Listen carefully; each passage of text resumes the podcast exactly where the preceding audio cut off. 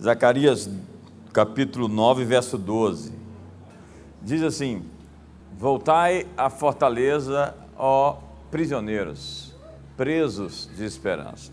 Também vos anuncio que te recompensarei ou te restaurarei em dobro. Voltai à fortaleza, prisioneiros da esperança, porque desde agora vos anuncio que vos restituirei em dobro. Hoje eu quero falar sobre esperança, quero falar sobre a audácia da esperança.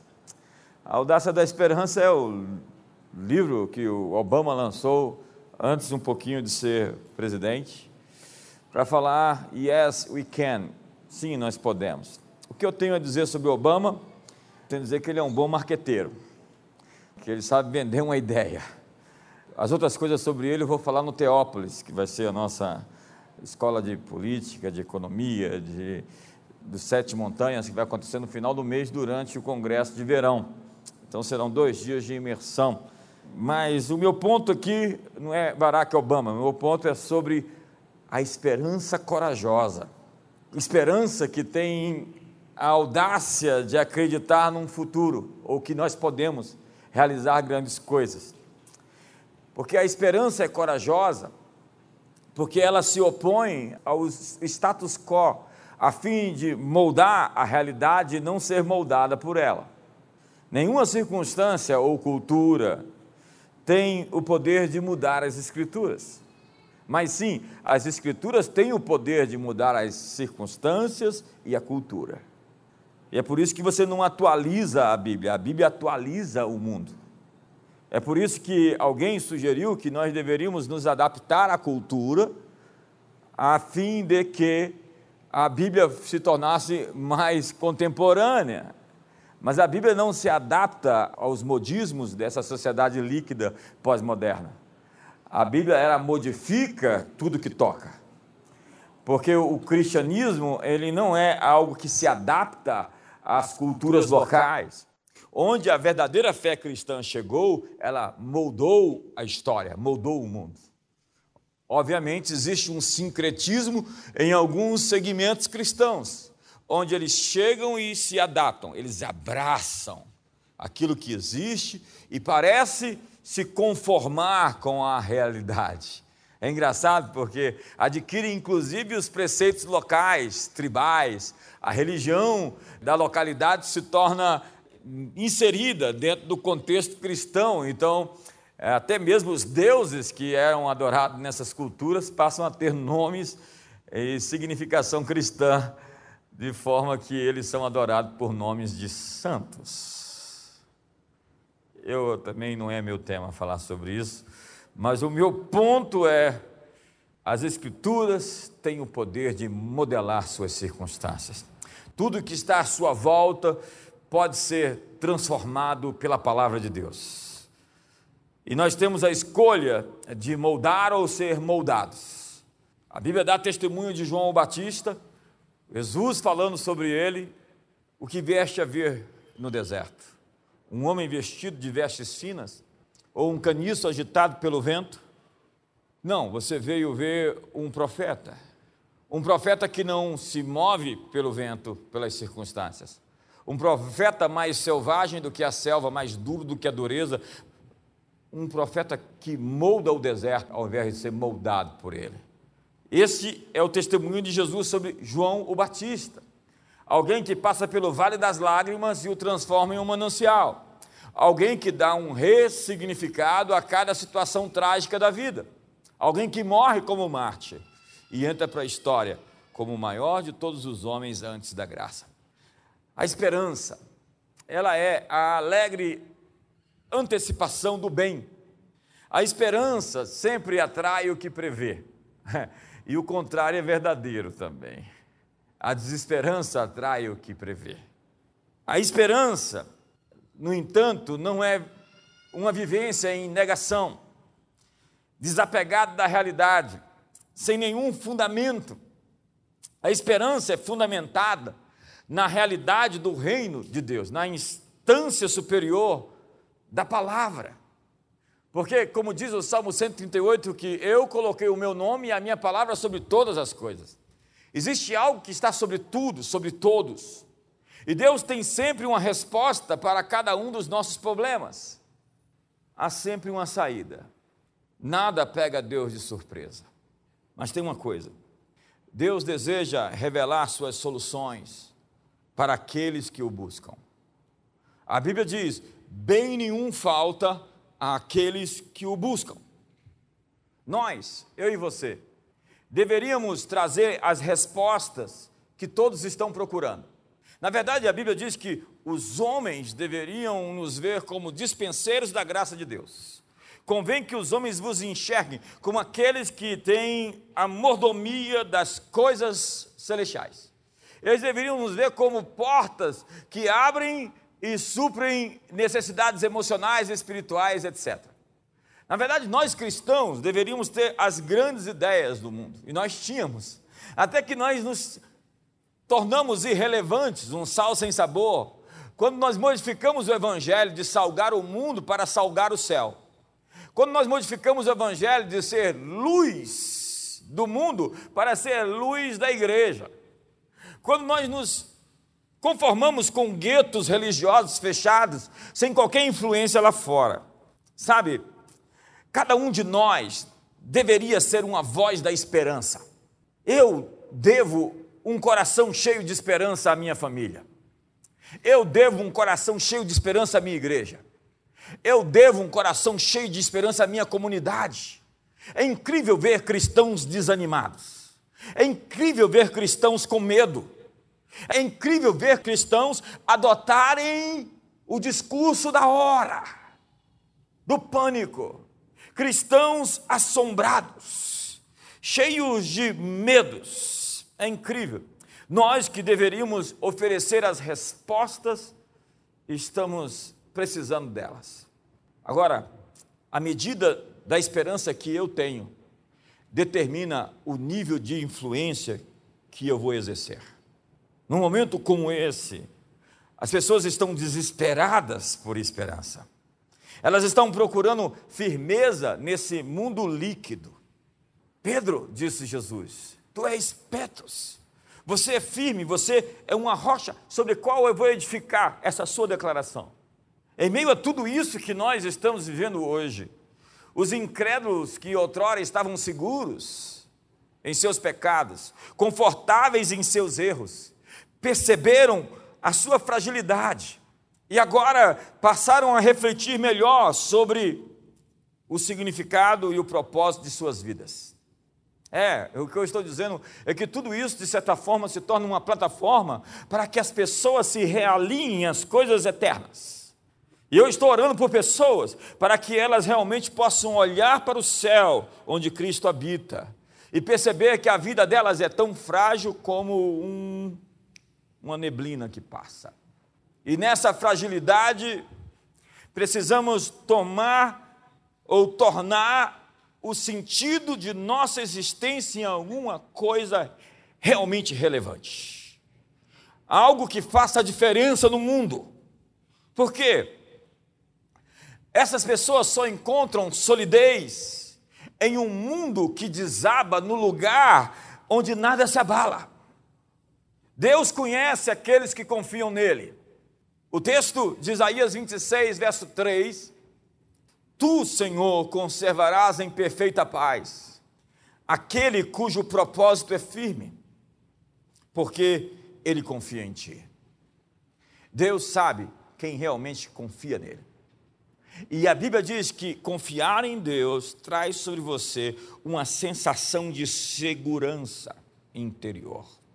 Confiar em Deus é o mesmo que andar pacificado, quando todas as coisas desabam ao seu redor.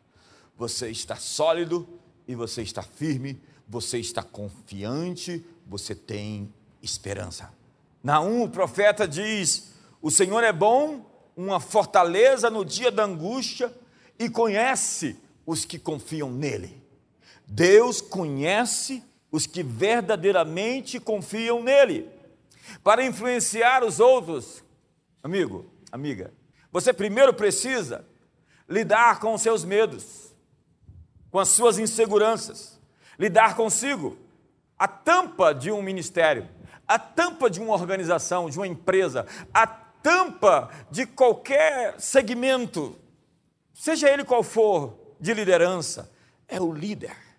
E quando esse líder para de crescer, as pessoas estão empurrando atrás, querendo avançar, e ele está ali obstruindo a passagem. Quando um líder para de crescer, ele se torna a tampa sob qual ninguém mais pode avançar, porque ele se tornou uma obstrução ao avanço daquela organização. Parar de crescer é o mesmo que se tornar um entrave para o rompimento e o crescimento dos outros. Para influenciar os outros, você precisa primeiro influenciar a si mesmo. Quando algo acontece em você, isso cria um círculo, como que um radar de influência ao seu redor. O que nós estamos liberando para aqueles que nos rodeiam é a grande pergunta. Um líder deve primeiro se liderar, se autogovernar. Nós temos que assumir a responsabilidade por aquilo que nós permitimos entrar nos nossos corações. Temos dado permissão para que o medo e a ansiedade nos controlem. É incrível como eu vejo pessoas assustadas. Por quê? Porque elas estão focadas em informações que estão gerando desânimo e descrença. Sabe, eu ouvi o Bill Johnson dizendo que se você recebe mais influência da mídia do que da palavra de Deus, você terá o desânimo como resultado automático. Os mais medrosos do nosso meio pensam que são os mais informados. Comer da árvore do conhecimento do bem e do mal não te faz uma pessoa sábia. Esta é a hora de administrar o seu coração. Porque de tudo o que se deve guardar, guarda o teu coração, porque dele procedem as fontes da vida. Quando você administra o seu coração, as outras coisas vêm a reboque. Elas vêm com isto. Existe muita gente que exagera o problema. Existem muitas pessoas dramáticas abrindo a porta para o inimigo. Entenda, ter medo de colocar a mão num fogão quente é algo sensato, é algo saudável. Agora, nunca cozinhar, porque você tem medo de queimar a mão no fogo do fogão quente, é doentio. É preciso administrar seu coração. As Escrituras dizem em um tom imperativo: aquietai-vos e sabei que eu sou Deus. E ela fala isso dentro do cenário de um mundo desmoronando. Os reinos se abalam, ele faz tremer a terra, a guerra por todo lado, as águas espumejam, os montes se lançam no meio dos mares. E ele diz: fique quieto, fique calmo, respire fundo. Ah, mas eu tenho motivos para ficar desesperado, eu tenho motivos para ficar com medo. Acredite, todos nós temos motivos para muitas coisas.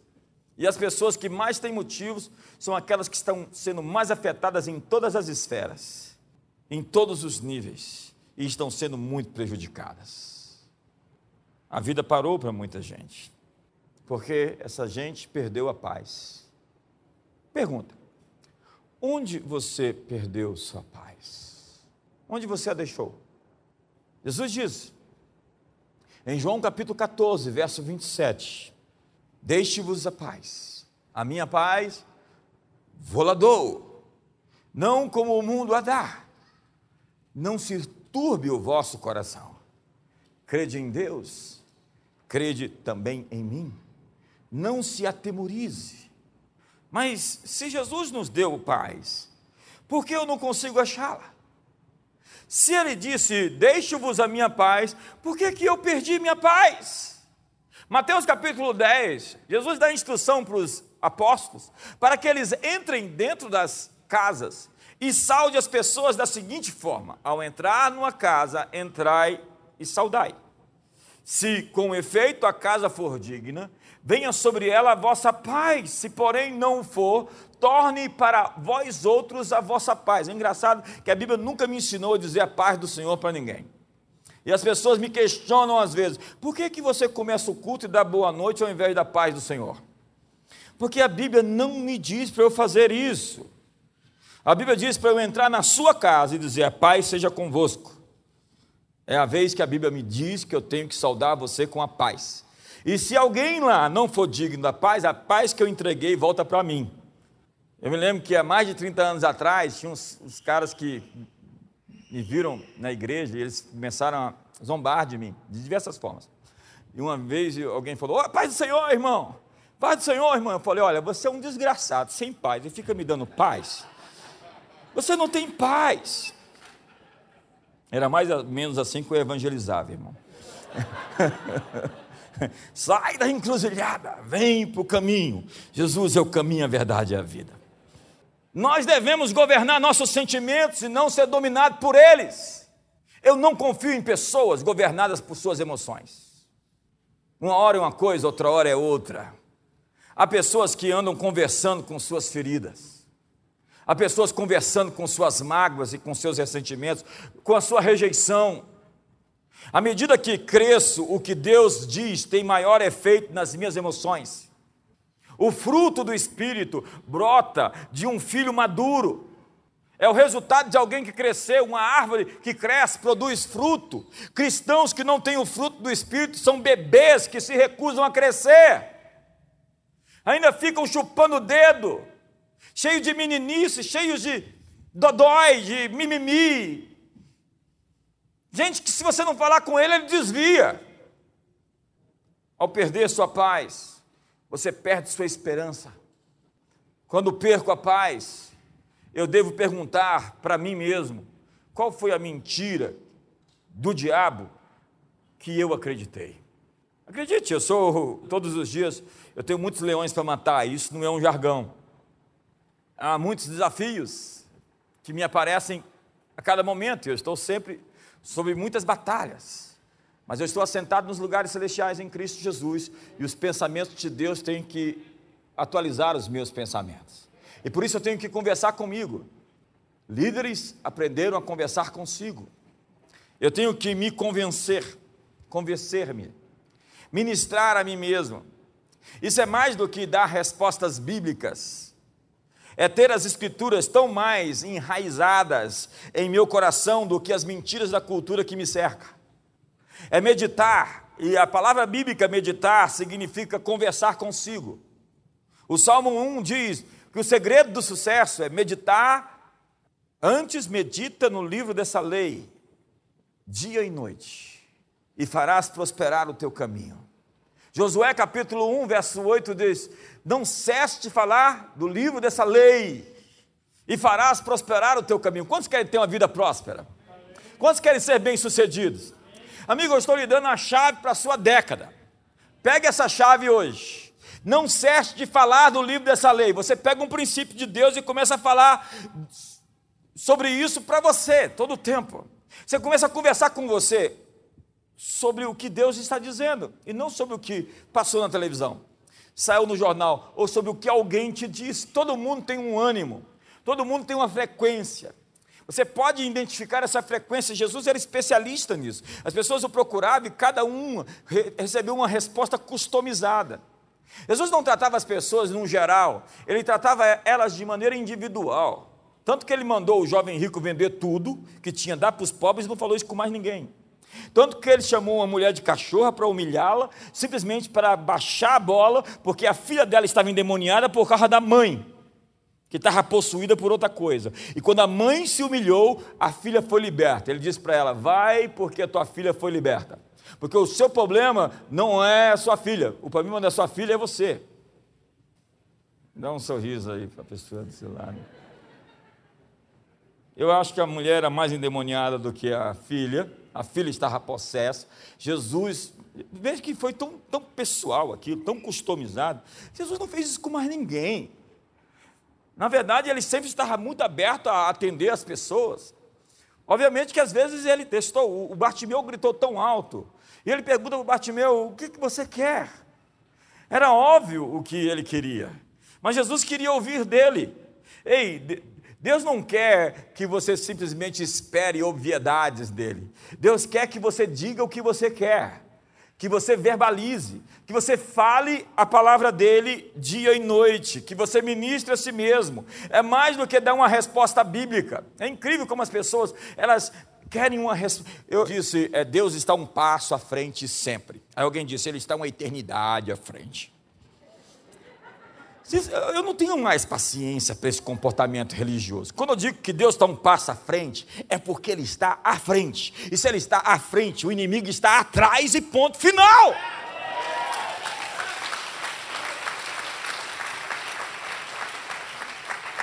Ou seja, se Ele está à frente, Ele vai vencer sempre.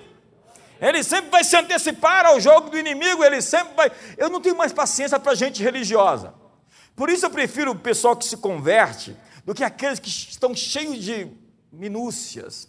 Hoje você tem que dar respaldo bíblico para a piada que você conta. Você faz uma piada na internet, eu, eu escrevi lá, eu coloquei lá um sujeito dormindo com um negócio da bicicleta no meu Instagram. Aí o pessoal foi teologizar sobre a piada que eu contei. Eu falei, eu é, andei 50 quilômetros de bicicleta e depois, logo depois, acordei essa manhã.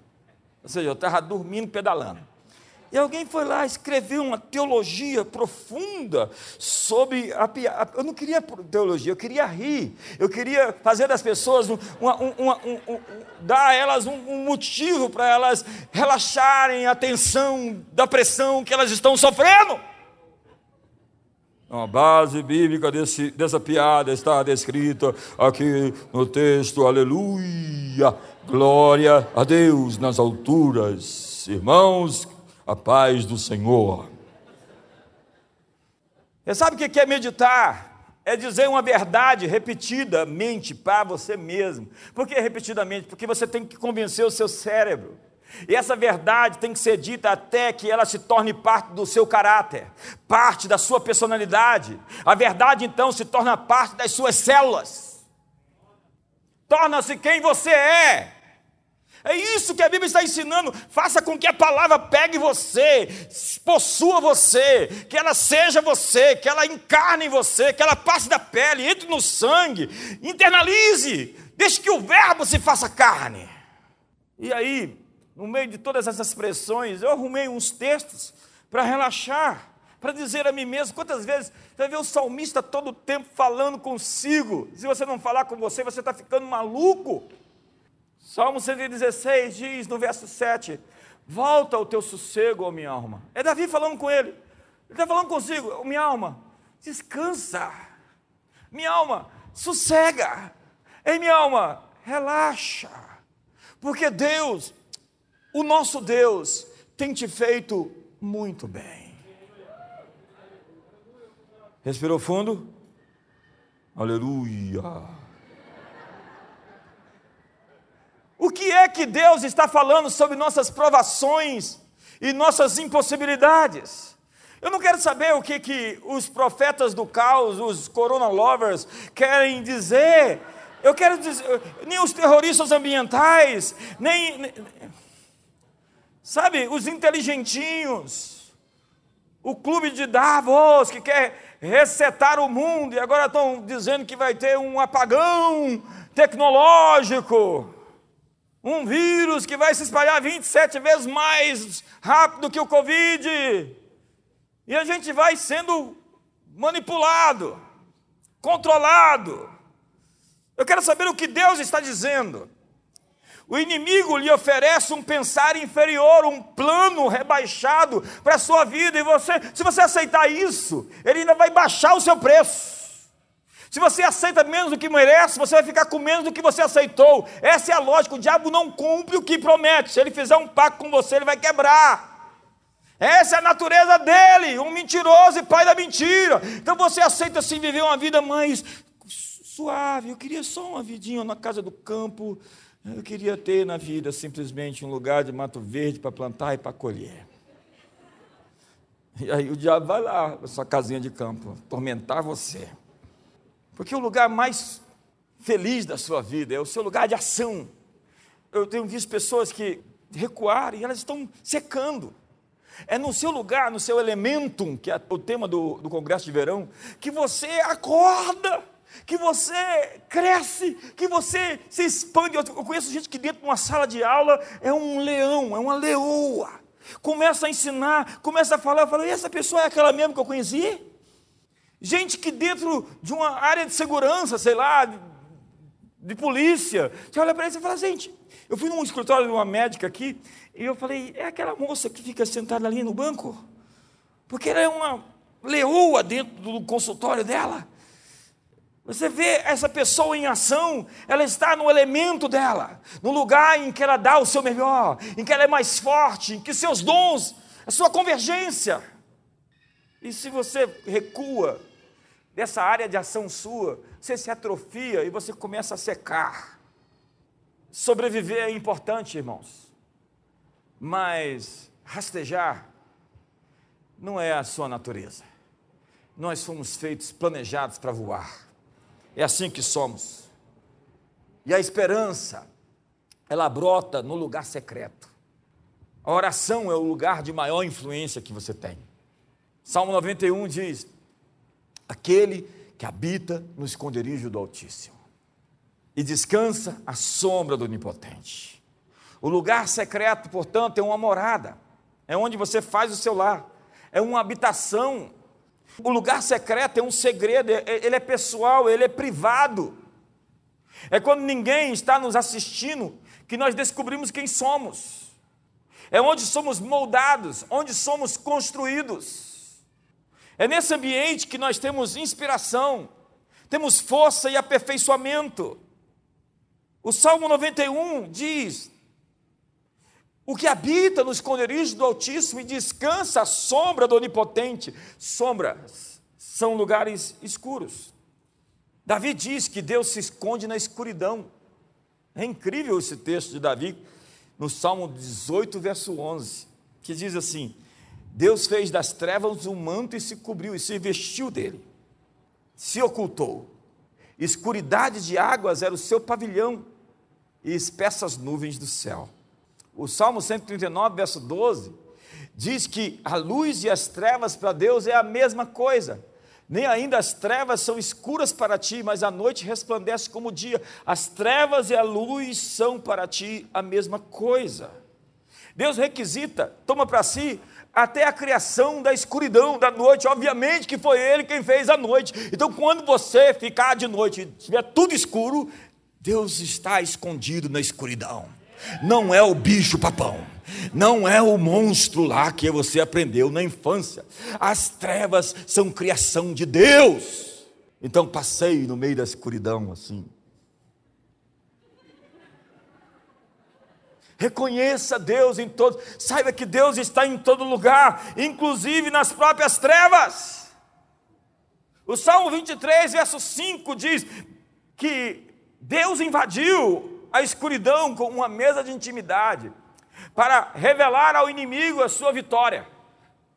É, é o que Davi diz: que Deus montou uma mesa de amizade, de fraternidade, de provisão, para que o inimigo veja.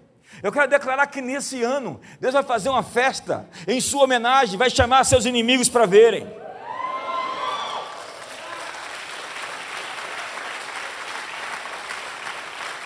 E o inimigo está lá fora e você pode ser visto por ele, mas não está ao alcance dele. É em nossa intimidade que Deus se revela ao inimigo.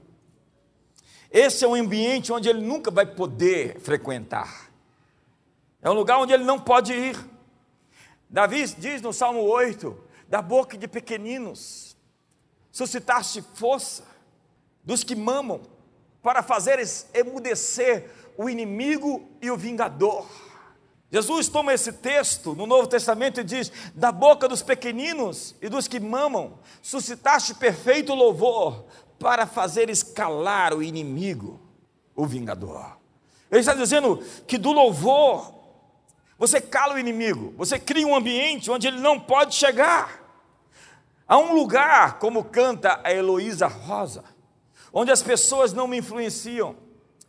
Há um lugar onde eu ouço o teu espírito um lugar de vitória em meio à guerra, um lugar onde a inconstância não me domina, um lugar onde a paz é quem governa, um lugar onde os sonhos não se abortam, um lugar onde os medos não te dominam. O que você precisa é alcançar a sombra do Onipotente, o esconderijo do Altíssimo, e não sair mais de lá. Essa é a sua casa, a sua habitação. Esse é o seu lugar de segurança e de paz. Deixe-vos a minha paz. Eu vos dei a minha paz. Perder a paz significa acreditar nas mentiras do inimigo. Quando você fica angustiado e perturbado, ele diz: não se atemorize nem se perturbe. Há um lugar onde você vai moldar a realidade. Há um lugar de intimidade com Deus para você esse ano, onde você vai virar todas as chaves, onde vai mudar as atmosferas, onde vai criar novos mundos. Isaías capítulo 51, verso 16 diz: Eu pus as minhas palavras na tua boca, eu te cubro com a sombra da minha destra, para estender novos céus e nova terra, e para dizer a Sião: Tu és o meu povo. Ele está dizendo, com as palavras da minha boca, eu vou estender novos céus, vou criar uma nova realidade. Com as palavras que eu pus na tua boca, eu vou modelar o mundo. E eu prometo a você que eu vou te defender, que eu vou te proteger. Senhoras e senhores, a audácia da esperança é o solo onde a fé cresce. A esperança é uma abordagem geral de todas as coisas da vida, enquanto a fé ela é específica e intencional. Há muita confusão sobre fé e esperança.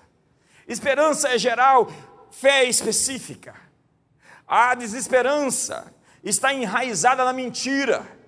Quando você vê uma pessoa desanimada e descrente, sem fé, é porque ela acreditou na história que o diabo contou para ela. E eu não quero saber, não quero dizer quem foi o mensageiro, quem foram os instrumentos que pela recorrência, pela repetição, pela impregnação do marketing. O diabo é um marqueteiro.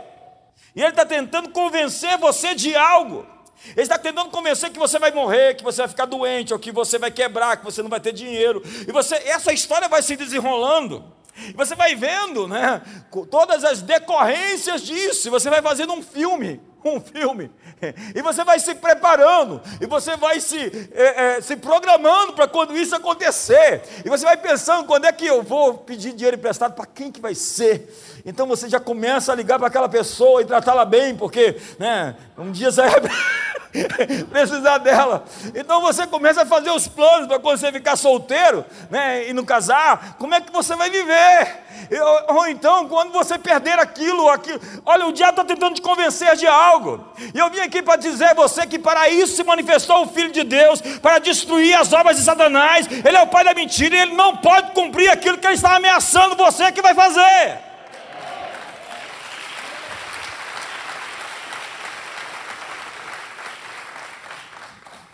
O fundamento da esperança é a bondade de Deus. É por isso que o salmista diz no Salmo 27: Eu creio que verei a bondade do Senhor na terra dos viventes. Ei, não foi Deus que disse isso para ele. Ei, Deus não saiu do céu, fez um trovão e falou: É essa aí, você vai ver a minha bondade. Não, ele está dizendo para si: Eu vou ver a bondade de Deus na terra dos viventes, essa é a minha fé. É isso que eu acredito. Eu vou ver a bondade de Deus na terra dos viventes. A despeito do que digam ou de qualquer um que tenha me falado diferente, eu vou ver a bondade de Deus na terra dos viventes. É isso que vai acontecer. É isso que eu estou dizendo que vai acontecer. Obrigado pelo entusiasmo. Eu sinto que está pegando. Até lá, a hora de terminar, vai. vai vamos chegar lá. Então, se a esperança está fundamentada na bondade de Deus, eu não sei o que vai acontecer, mas sabemos que estamos nas Suas mãos e fomos posicionados para o avanço e para o crescimento. O que, é que está acontecendo? Eu estou nas mãos dele. Então eu tenho segurança e eu tenho paz. Por quê? Porque ele é o meu pai e eu posso confiar nele. E Deus sabe quem confia nele. Os olhos do Senhor estão sobre toda a terra para mostrar-se forte para com aquele cujo coração é totalmente dele. É a medida. Você confia e ele responde na medida que você acredita. Faça-se com a forma da sua fé. Então, se você estica, ele responde no, na altura que você levar. Onde você for, quando você dá o seu moonshot, o seu tiro na lua, ele vai lá na lua e responde. você conseguir acertar uma estrela, ele diz: Olha, estava esperando, estou aqui em Andrômeda, em Vega, esperando você dar um tiro e chegar até aqui. Na verdade, eu estou na expectativa de que você faça isso, porque eu posso responder à altura de tudo aquilo que você acreditar. Então, desista dos seus planos frágeis, fracos. O diabo te convenceu de coisas, ele te contou histórias. Eu tenho outras histórias escritas sobre você. São histórias esplêndidas, são histórias extraordinárias, são histórias exponenciais. Eu estou escrevendo uma história linda sobre. Ei, eu tenho um plano para você, eu tenho uma história para você, eu tenho um projeto para a sua vida. Então, a esperança nasce das nossas conversas, ou morre com elas. Ei, não subestime o poder de conversa. Estou tão sensível para a conversa. Eu já identifico a frequência na hora. E quando você identifica a frequência, você já se trava, né? Eu estou vivendo essa época, porque é um, é um momento de pressão, de tensão. Há reuniões sagradas. E há reuniões pagãs no meio da cristandade. Você está fazendo parte de algumas reuniões pagãs. É, existem conversas contaminadas. E eu decidi não murmurar mais. Não murmurar é não compartilhar seus problemas com quem não pode resolvê-los. Na verdade, às vezes você aumenta o tamanho dos problemas. Então, falar sobre problemas que tenho com os outros, para quem não vai me ajudar, é somente procurar empatia na desavença ou um ouvido que seja cúmplice da minha crítica. E aí, nesse caso, vai piorar. Nesse caso, todos que participam pecam. A esperança brota na comunhão dos santos. Quando eu estou no meio de gente avivada e cheia do Espírito Santo, eu saio dali cheio do Espírito Santo. A nossa conversa é incrível. Eu encontro algumas pessoas, a nossa química é tão acentuada e tão afinada sobre uma frequência que a gente sai dali empoderado. Eu, eu gosto de encontrar algumas pessoas porque elas me motivam a ser melhor. Elas sentam na mesa comigo e eu fico entusiasmado com a nossa conversa, com o nível de frequência que nós conseguimos atingir. Mas há relacionamentos viciados, viciadíssimos, onde só se senta para criticar o outro, para falar da mágoa de alguém, para lamber as feridas. E o diabo está lá. A Bíblia diz: e não vos embriagueis com vinho no qual há dissolução. Espero que você tenha obedecido isso agora nesse Natal. Mas enchei-vos do Espírito.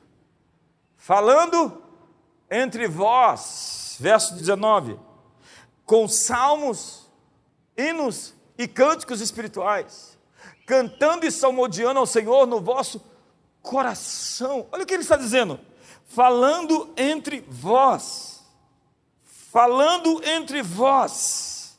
O resultado de falar entre vós com salmos, hinos e cânticos é ser cheio do Espírito Santo. Entenda que eles estão conversando entre eles, um alto nível de relacionamento onde Deus está presente. Então nós devemos entregar palavras e canções vitoriosas uns para os outros. Nós devemos nos encontrar e ser a voz da esperança na vida deles, ser a voz do encorajamento, a voz que motiva as pessoas ao avanço, a voz que dá a elas esperança e confiança no futuro, ao invés de ficar esmagando a cana quebrada e apagando o pavio que fumega. Isaías 35, caiu algo, não foi eu que derrubei, não empurra não. Verso número 3 diz: fortalecei as mãos fracas e firmai os joelhos trementes. Dizei aos turbados de coração, você que está em casa com medo, sede fortes, não temas, eis o vosso Deus com vingança virá. Sim, com a recompensa de Deus, Ele virá e vos salvará. Então, os olhos dos cegos serão abertos, e os ouvidos dos surdos serão desimpedidos. Então o coxo saltará como o servo, e a língua do mudo cantará de alegria, porque águas arrebentarão no deserto e ribeiros no ermo. Que texto, gente! Que texto! O que a Bíblia está dizendo ainda no verso 7? A areia embraseada se transformará em lagos, e a terra sedenta em mananciais de águas, e nas habitações em que jaziam os chacais haverá erva, como canas e juncos. Todo o cenário começa a mudar. E é somente o resultado de falarmos uns aos outros com palavras de coragem e de fé. Veja como o texto começa. Apontar para o problema raramente resolve, nos tira do problema. Olha o texto: diga aos desalentados de coração, sejam fortes. Eu estou dizendo aos cansados e feridos, sejam fortes. Eu estou dizendo àqueles que estão com medo, não se perturbe, não se atemorize. Eis aí está o vosso Deus a vingança vem, a retribuição de Deus vem, Ele vem para salvar vocês. Agora, o mais incrível é o resultado disso, ainda segue o texto. Então se abrirão os olhos dos cegos, só de começar a conversar e dizer às pessoas palavras de coragem, palavras de encorajamento, palavras de esperança, os cegos vão ver, os ouvidos dos surdos vão ouvir, os coxos saltarão como servos, e a língua dos mudos cantará. O ponto de ignição, o ponto de ignição do milagre, é o modo como conversamos uns com os outros. A face de conversas levianas, a face de fofocas, de pessoas que destroem a reputação dos outros. Fique longe de confusão. Quem fala mal dos outros se paralisa. É por isso que está parado. E a gente não sabe por que, que não avança, vive na sequidão e na esterilidade. Somente os rebeldes habitam em terra estéril. O que quer que as pessoas disserem umas para as outras, faz com que os olhos se abram, os ouvidos ouçam, os coxos saltem e os mudos cantem. E não é só isso. A cultura ao redor começa a mudar. Veja o texto, me permita repetir. As águas arrebentam no deserto, os ribeiros no ermo, a areia esbraseada se transforma em lagos, a terra sedenta em mananciais. O que outrora viviam os bichos, os monstros, os chacais, agora tem erva com canas e juncos. Nossas conversas podem nos empobrecer ou nos enriquecer. Eu digo isso porque há pessoas com conversas contaminadas aqui. A morte na panela. Panela é comunhão, né? A morte na comunhão. Tem comunhão. A Bíblia diz assim: de Deus não se zomba, o que o homem plantar, ele vai colher. Tanto a esperança como a falta dela são contagiosas. Por que você está tão triste? Eu estava com fulano. Por que você está tão angustiado? Eu estava conversando com a serpente. Você comeu do fruto? Eu comi, come também comigo. Toda a nossa tragédia começou na conversa de Eva com a serpente. Eu vim aqui, senhoras e senhores, rejeite conversar com a serpente esse ano. Você tem que escolher quem irá lhe influenciar. Eu posso ser cheio do Espírito Santo ou de outro Espírito, dependendo dos meus temas, dos meus assuntos, das minhas conversas. A esperança nasce da nossa comunhão com os santos. Diz o Salmo 91, verso 2, olha só.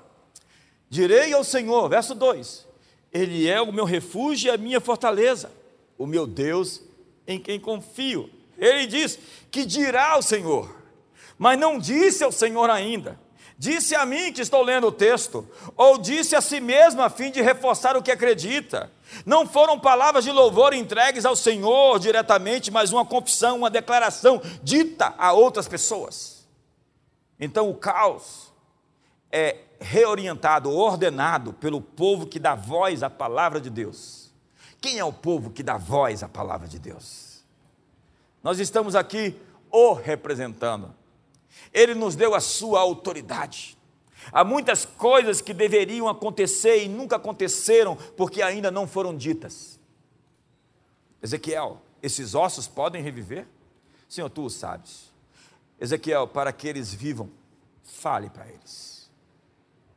Ezequiel, eu não estou na terra em um corpo humano, mas eu tenho um corpo na terra e que tem uma boca.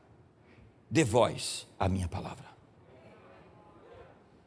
Profetiza que venha o Espírito dos quatro cantos.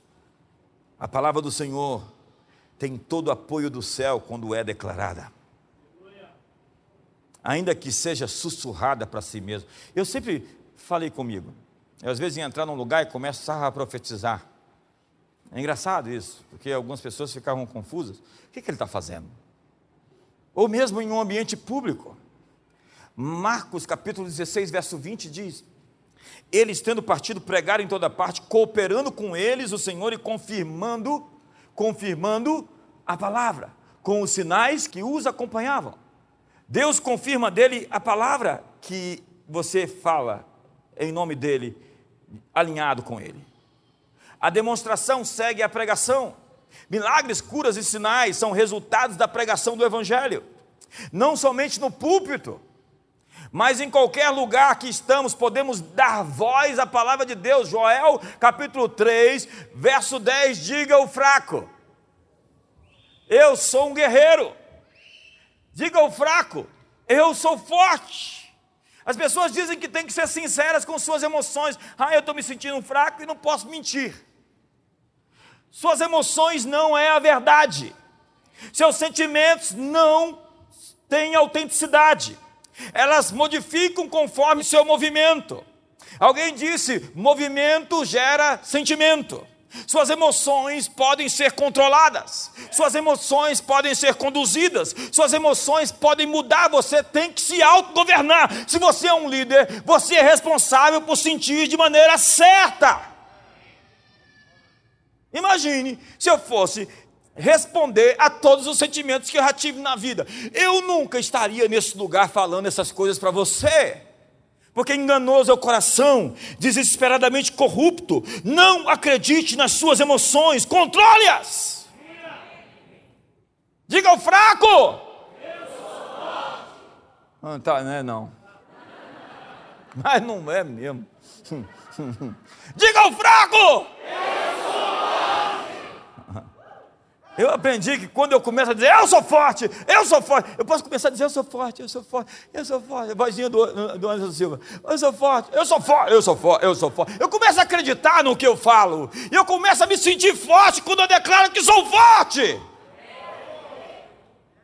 Mas sabe, há alguns que nunca vão aprender isso, porque eles não estão dispostos a romper com sua linguagem corporal, eles são tão controlados por aquilo que sentem.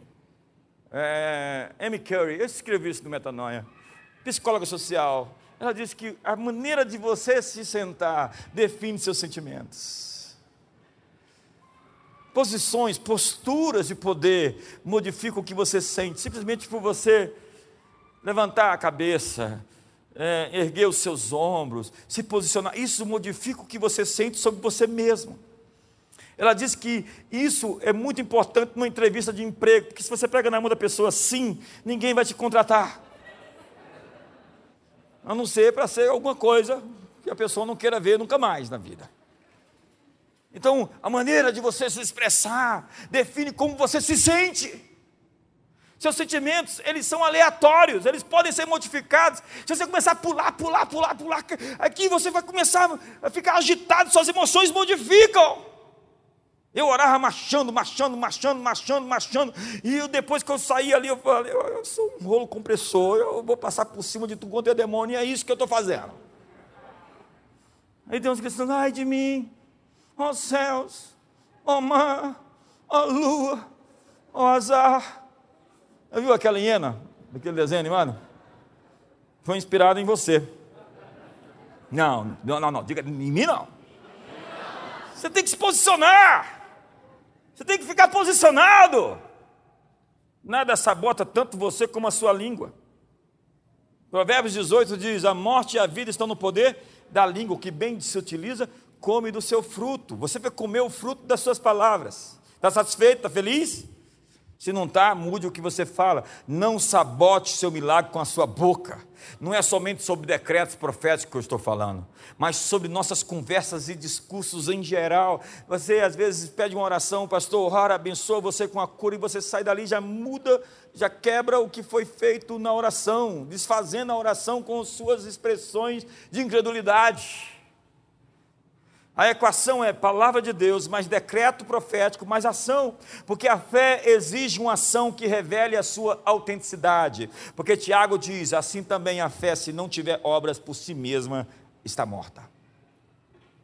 Há pessoas que, tentando provar que têm uma grande fé, fizeram loucuras em nome de Deus. Mas atos presunçosos não é a fé verdadeira. Não se trata de chamar atenção para si, nunca é sobre você, é sobre Ele. Mas a fé precisa de uma expressão. A fé vem pelo. Você está sem fé porque está ouvindo errado. Então você tem que ouvir as pessoas certas. A fé vem pelo. E ela se expressa pelas palavras da sua boca. Sua fé nunca será maior do que as suas palavras. O homem bom, do tesouro do seu coração, tira coisas boas. O homem mau, do seu coração, tira coisas más. O homem fala do que sai do seu coração, aquilo que transborda, do que está cheio o seu coração, isso o homem falará. Você sabe quem é uma pessoa quando você conversa com ela. A ação é necessária quando Deus fala. A Bíblia diz que um homem recebeu a visão por um ato de fé. Jesus chegou para o cego, colocou lodo nos seus olhos, Imagine que coisa. Parece uma pegadinha. Né? E o enviou para o, o tanque de Siloé. É quase uma maldade fazer um cego ir a qualquer lugar. Ainda mais todo enlameado. Imagina um cego. Vai lá no tanque de Siloé. O texto diz: Respondeu ele, o homem chamado Jesus fez lodo, untou-me os olhos e disse-me: Vai a Siloé e lava-te. Fui, pois, lavei-me e fiquei vendo. Aquelas águas não curaram o cego. A lama nos olhos não o curaram. Foi a ação dele de obedecer. O milagre sempre acontece no caminho da obediência. Ações simples. Vai e toma sete banhos no Rio Jordão. Mas tem rios melhores em Damasco. Vai e pega essas vasilhas e enche de água e traz para mim. No caminho, aquela água se transformou em vinho. O que tendes aí? Cinco pães e dois peixes. Dê para a multidão. Imagina os discípulos incrédulos, né? Nós vamos dar, repartir esses pães para a multidão? É isso mesmo que o Senhor quer? Isso aqui não dá para duas pessoas? E o Senhor quer que a gente distribua para a multidão? Tá bom, vamos fazer isso. Antes, Jesus disse: alimente-os. Minha pergunta para você hoje, para terminar, é: quais serão seus atos de fé para esse ano novo, para essa nova década.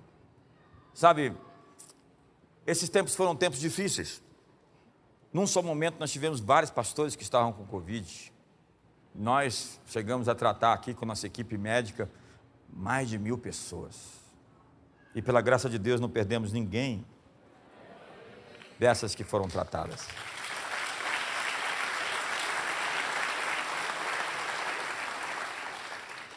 Obviamente que teve casos mais difíceis, casos mais complicados. Eu mesmo tive o meu momento Covid e o diabo me chamou para conversa. E eu, sim, seu diabo, fala o que você quer. Não, eu não disse sim. Você, você, só, você não tem que dar permissão para ele falar. Você só tem que abrir a guarda. Que, de certa forma, é uma permissão. E ele começa a dizer a você tudo o que ele quer fazer acontecer na sua vida eu interrompi a conversa, encerrei o papo e atendi outra ligação.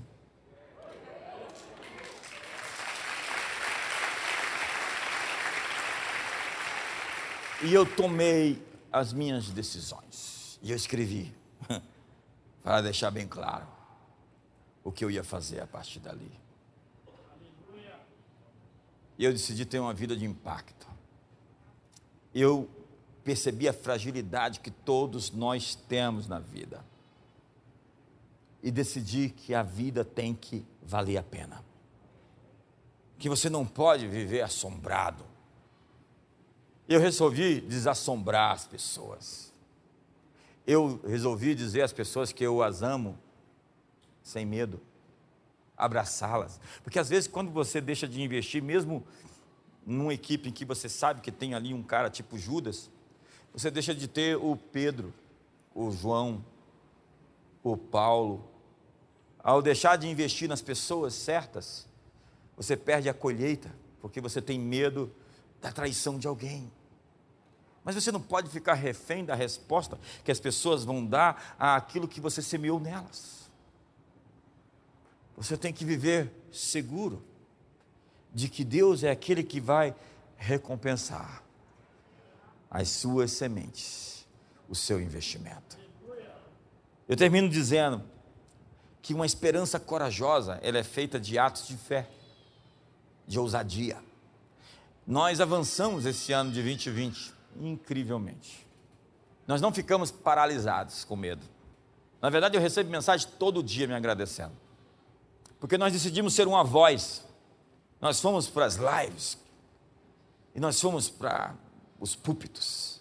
E nós fizemos congressos online, fizemos conferência. E nós pregamos. E nós não nos intimidamos. E confesso a você que eu estou mais corajoso do que estava no início do ano passado, há um ano atrás. Na verdade, eu sou um ser humano melhor depois disso tudo. Isso tudo criou uma plataforma. Se o diabo pensou que ia ganhar, ele não pensou porque ele sabe que já perdeu. Mas ele não tem opção, ele já é mau e tem que investir com todas as suas forças contra nós. Ele tenta arrastar alguns com ele, falando assim: Ó, eu não vou sozinho, vem comigo. alguns estão, estão aceitando assim, o convite. Ei, não converse com a serpente. Seja cheio do Espírito Santo, falando entre nós com salmos, hinos e cânticos espirituais. Não participe da fofoca ou da crítica, do sentimento errado que alguém tem contra alguém e quer lhe provar que aquela pessoa não é boa porque ela tem uma experiência ruim com ela. Mas a experiência dela ruim é com ela, não é com você. Então não veja ninguém com os olhos dos outros. Alguém em casa? Não aceite essa condição. Não seja escravo dos seus sentimentos. Viva plenamente, abundantemente. Escolha o plano maior e se levante para o seu destino. Você tem a chance. Está começando um novo ano. Você pode começar com novos hábitos.